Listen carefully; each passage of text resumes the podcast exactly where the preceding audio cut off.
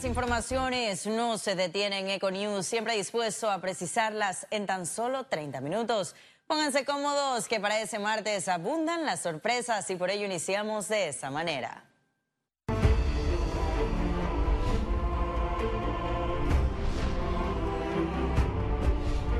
Historias del Istmo presenta 500, la historia de Panamá la Vieja. Como lo anunciamos en la previa a los titulares, estamos de júbilo en ECO con un proyecto que derivó de largas jornadas de trabajo, esfuerzo y dedicación. Nuestro compañero Félix Chávez se encuentra justamente allá en Atriomol para la cobertura total de este preestreno. Cuéntanos, Félix, te escuchamos.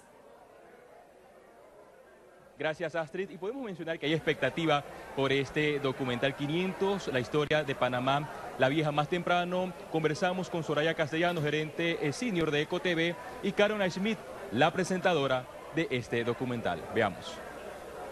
Mira, desde el 2018 estábamos conscientes de la importancia de desarrollar un documental, sobre todo por los 500 años de la ciudad de Panamá, pero fue en mayo cuando efectivamente ya iniciamos las grabaciones en locaciones, en exteriores, y prácticamente podemos decir que tres meses duró la producción del documental Historias del Istmo. Bueno, la verdad que estoy sumamente contenta con el producto final. Fueron tres meses de arduo trabajo, pero Creo que siempre es motivador poder trabajar en este tipo de formato, de proyecto. Es el primero de ECO y esperamos que sea el primero de muchos más que vienen el próximo año.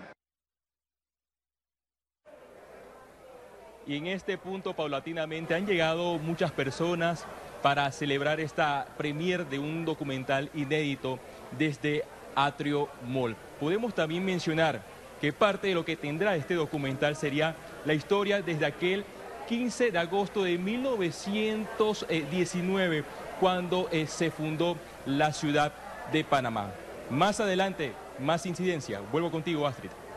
Muchísimas gracias, Félix. Volveremos contigo en unos minutos para más incidencias de esta premiere. Nosotros continuamos con noticias de interés nacional. La Comisión de Trabajo de la Asamblea Nacional prohijó este martes el polémico proyecto sobre música extranjera.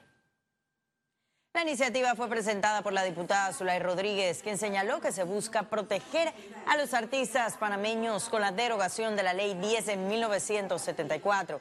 Los artículos indican que todo artista, orquesta, DJ, sinfónica, banda o agrupación musical extranjera que se presente en Panamá está obligada a cotizar el 10% del valor de la contratación. El debate de la propuesta ahora se centrará en una subcomisión para las modificaciones y la búsqueda de consenso.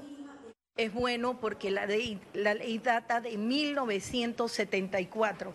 Esta ley del 74 y de 1988 tiene que ser no solamente modificada, sino actualizada Estamos pidiendo la derogación de la misma y que haya, se, proponga una subcomisión para que todos los actores, los promotores, las radioemisoras, los artistas nacionales y los sindicatos se pongan de acuerdo en un término aproximado de un mes para que saquemos un anteproyecto, una ley nueva que beneficie a todos los actores.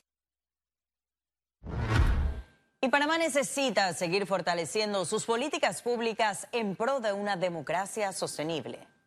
Esto no es para formar abogados el ex ministro de Comercio e Industria, Néstor González, recomendó mantener estándares de competitividad, esto luego de la unión diplomática con China. Nuestra economía se centra en el sector servicio y con esto dependemos mucho de los mercados internacionales.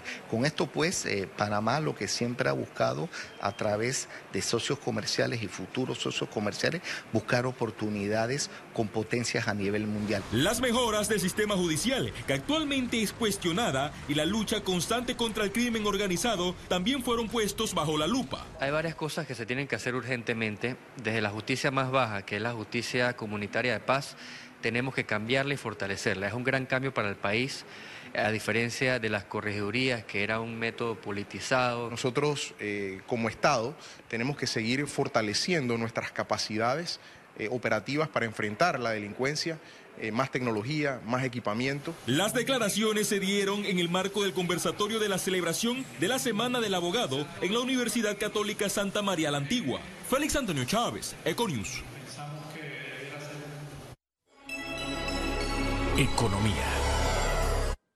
Y con un llamado a trabajar en equipo del presidente Cortizo, la empresaria Mercedes Celeta de Brenes tomó posesión como presidenta de la Junta Directiva 2019-2020 de la Asociación Panameña de Ejecutivos de Empresa. Los detalles a continuación.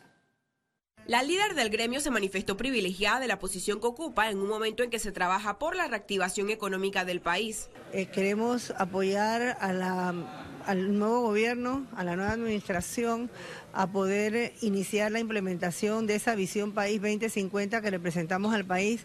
Hay grandes temas, la ruta está trazada y estamos totalmente convencidos que a través de, una, de alianzas público-privadas, de trabajar en una misma eh, ruta ya consensuada, podemos hacer de este país el país que todos aspiramos tener. A la ceremonia asistió el presidente de la República, Laurentino Cortizo, quien solicitó a los empresarios trabajar en equipo con el gobierno.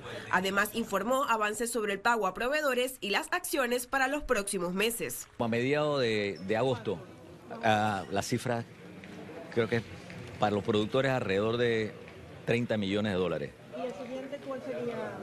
Eso lo está definiendo ya el doctor Alexander, porque tenemos lo que se está haciendo para ir avanzando en el tema de pago es tener mesas de trabajo con eh, Contraloría y se ha estado trabajando fluidamente con, con el equipo de Contraloría y los diferentes ministerios para estar clarito qué es lo que se va a estar pagando, por ejemplo, a acreedores. El tema de la institucionalidad también estuvo presente en la exposición del director del Centro Internacional de Estudios Políticos y Sociales, Harry Brown. El gobierno anunció que se estará reuniendo con miembros de la PEDE y otros gremios empresariales para dar seguimiento a las iniciativas de su gestión. Ciara Morris, Econews. Y el BIDINVEST entregó el primer bono de género en América Latina a Banismo. El objetivo de esa herramienta es respaldar e impulsar a pymes lideradas por mujeres en Panamá el BIDINVEST señaló que prevé que el 80% de esos recursos sea destinado a préstamos por menos de 250 mil dólares, mientras que el 20% a préstamos hasta de medio millón de dólares. De tal forma que lo que estamos haciendo es em, proveer de fondos a Banismo para que a su vez ellos utilicen esos recursos y los presten a PYME liderada por mujeres. Pero este bono nos brinda a Banismo la oportunidad de, de complementar una estrategia de empoderamiento económico de las mujeres y de trabajar en pro de la inclusión y del el acceso a crédito a las mujeres en Panamá. Porque hoy la realidad es que todavía las pequeñas y medianas empresas lideradas por mujeres en Panamá tienen mucha dificultad para acceder al crédito. Y ante la necesidad de fortalecer la zona libre de Colón, realizaron la primera reunión de trabajo del Comité Técnico Asesor de Seguridad. La zona libre de Colón se convirtió en el blanco del comercio ilícito, corrupción y blanqueo de capitales. Por tal motivo, este martes inició una agenda de trabajo para garantizar la seguridad de esta zona franca. Y vamos a empezar con temas de capacitaciones, con temas de tecnología, con temas de comunidad, o sea, cómo podemos aportar al desarrollo humano y a la seguridad del colonense, más allá de que trabaje o que no trabaje adentro de la zona de Colón, sino del colonense en general. Y el otro tema que tiene que ver con comercio ilícito y los temas relacionados al, lavado de dinero a través del comercio. Nosotros tenemos que empezar a ser proactivos, e empezar a instalar eh, mecanismos totalmente tecnológicos, no intrusivos y libre de interacción humana para revisar la carga de manera adecuada. El comité conformado por agencias de cooperación internacional, embajadas acreditadas en Panamá, sociedad civil y sector privado se reunirá mensualmente para discutir cómo automatizar procesos y optimizar recursos.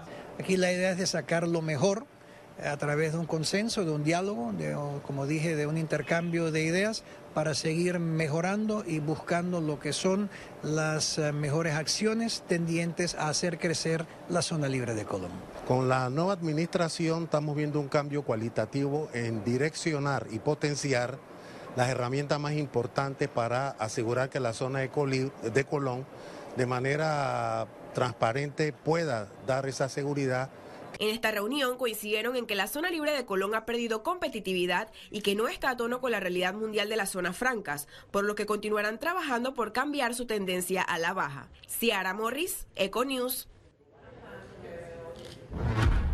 Y ahora sí ha llegado el momento de conocer un resumen de la jornada bursátil de ese martes 6 de agosto. Adelante.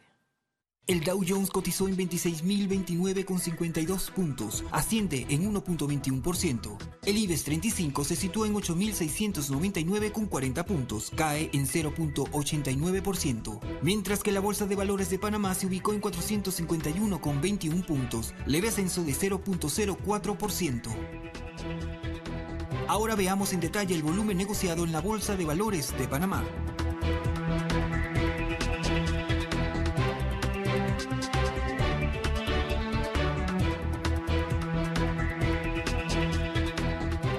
Total negociado 15.273.390 con 26 centavos.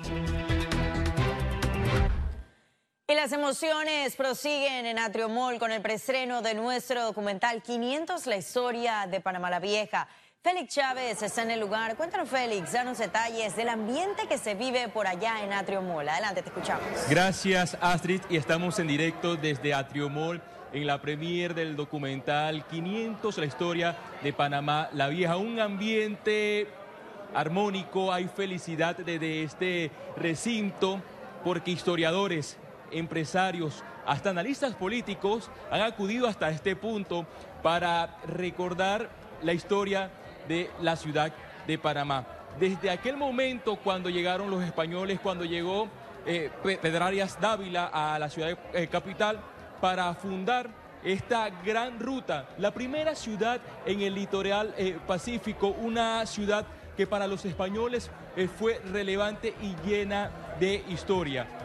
Hay expectativa, porque recordemos que este documental especial de la historia de Panamá, la vieja, se transmitirá por Eco TV, Canal 28 de Cable Onda el próximo domingo 11 de agosto a las 8 de la noche. Usted tiene una cita con nosotros ese día para que vea minuto a minuto y los detalles de esta gran historia, de estos 500 años que nos llena de orgullo a todos los panameños.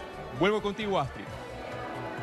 Muchísimas gracias, Félix. Y ya lo saben, no se lo pueden perder. Nosotros seguiremos contigo más adelante. Pero son muchas las anécdotas y el trabajo previo a ese gran proyecto de ECO.